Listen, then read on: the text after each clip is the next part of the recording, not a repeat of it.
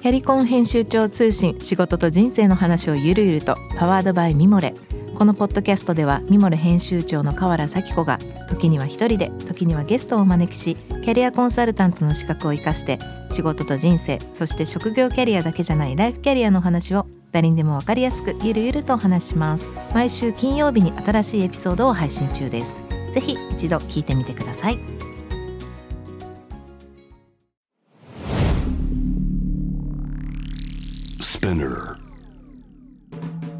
ナビゲーター中道大輔です。Vision to the Future with Forbes Japan このポッドキャストは物事人の魅力を引き出すことで日本のカルチャーの価値を再定義し世界と共有するコミュニティプログラムです。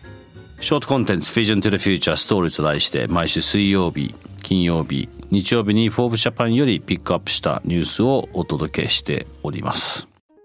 今日ご紹介するトピックは2022年11月26日にアップされたこれはあのフォーブスのグローバルの方のサイトから、えー、エルバラ・マミレスさんのコラムでブルックリン・ベッカムが缶入り日本酒を米国で展開と。まあまあいう話なんですが、えー、このまあアーティクルの内容としては、まあ、皆さんもよくご存知だと思いますが、えー、元サッカー選手のねデイビッド・ベッカムの長男ですかね。ブルックリン・ベッカムがアメリカで缶入りの日本酒を販売するウィーサケを共同創業者のパートナーとして加わったということでまあまあなんていうんですかね。この前も生駒さんにも来ていただいた日本酒の話はこの番組で何度か取り上げてますけどもまあいいんじゃないかなと思いつつちょっと僕としてはまあ僕のポイントはこれを日本の文化を海外から来て日本に向こう向こうに持っていくと。いう時にこれ日本人がやんなきゃダメなんじゃないかっていうポイントがあってまあそれで、まあ、向こうでまああの少しピックアップされてるのでうんどうなんだろうかなというとこなんですが So here you go. Yeah. And, and I think I mean, I've been you, you've read this article. Mm-hmm. Um, just by chance, we knew this about this this initiative. And what's your thought about this? I mean, I've I've heard like your point. I think I think we should be thankful for the interest mm. from from people abroad, and this time it is um, famous person, but like in general, for the interest and the willingness to share. Mm-hmm. Having said that, you know, I don't, we don't know his motivation. Um, there might be, you know, and in general, mm. is it a business opportunity or a real willingness to share about the culture that I can't say? But as you mentioned, I think this should serve mm. as an inspiration for more people in Japan mm. to share about themselves, about mm. their craft. Mm. And yes, why not in partnership with people abroad? But that dynamic, that first move, yeah, should be coming from coming from within as opposed to be pulled out from outside. まあ、簡単にシェアするとまああの、まあ、確かにこういうムーブメントはどちらかというとこう まあ、サンクフォーありがたいというか一緒に考えるべきことですし、まあ、たまたまねこの有名な人がこういう話をピックアップするというのはポイントとしては、まあ、次のステップに行くための、まあ、興味を喚起させたり、まあ、それを例えばシェアするっていう意味で言えばいいんじゃないかなと。それがじゃあビジネスオプチュニティとして彼がやろうと決めたのかそれとも文化的なシェアをしたくて彼がやろうとしたのかそれはまあ分からないけども、まあ、そのパートナーシップだったり何かこのこの事実日本酒というものに対しての魅力という事実を世界にシェアするという意味では、まあ、まあ良いことなんじゃないかなと、ま、いうのがまあ優吾のポイントですね。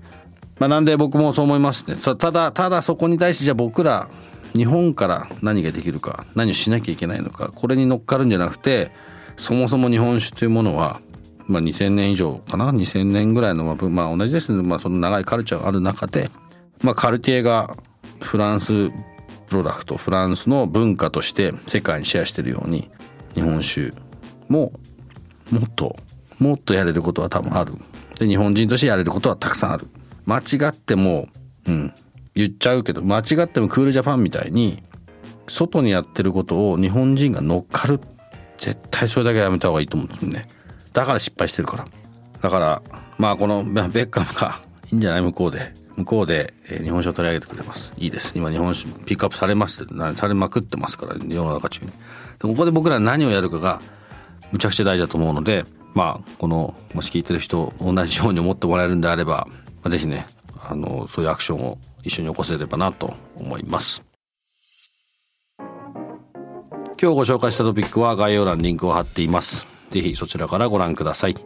質問感想は番組のツイッターアカウント BTTF アンダーバーコミュニティにお寄せください。このポッドキャストはスピナーのほか Spotify、Apple Podcast、Amazon Music などでお楽しみいただけます。お使いのプラットフォームでぜひフォローしてください。そして毎週月曜日には様々なゲストとともにお送りするゲストトークも、配信されてます。詳しくはそちらも概要欄載せてますのでぜひこちらのチェックもよろしくお願いいたします。Vision to the Future Stories ここまでのお相手は中道大輔でした。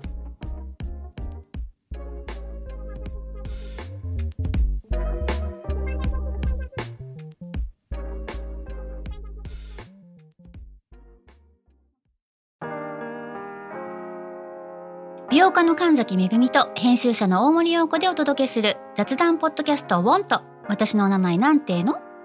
ふと私って誰なんだ？と自分がぐらついてしまうそんなあなたと毎日を楽しくするサバイバル術を一緒に考えていきます。ボントは毎週水曜日朝5時に配信。ぜひお聞きのプラットフォームでフォローしてください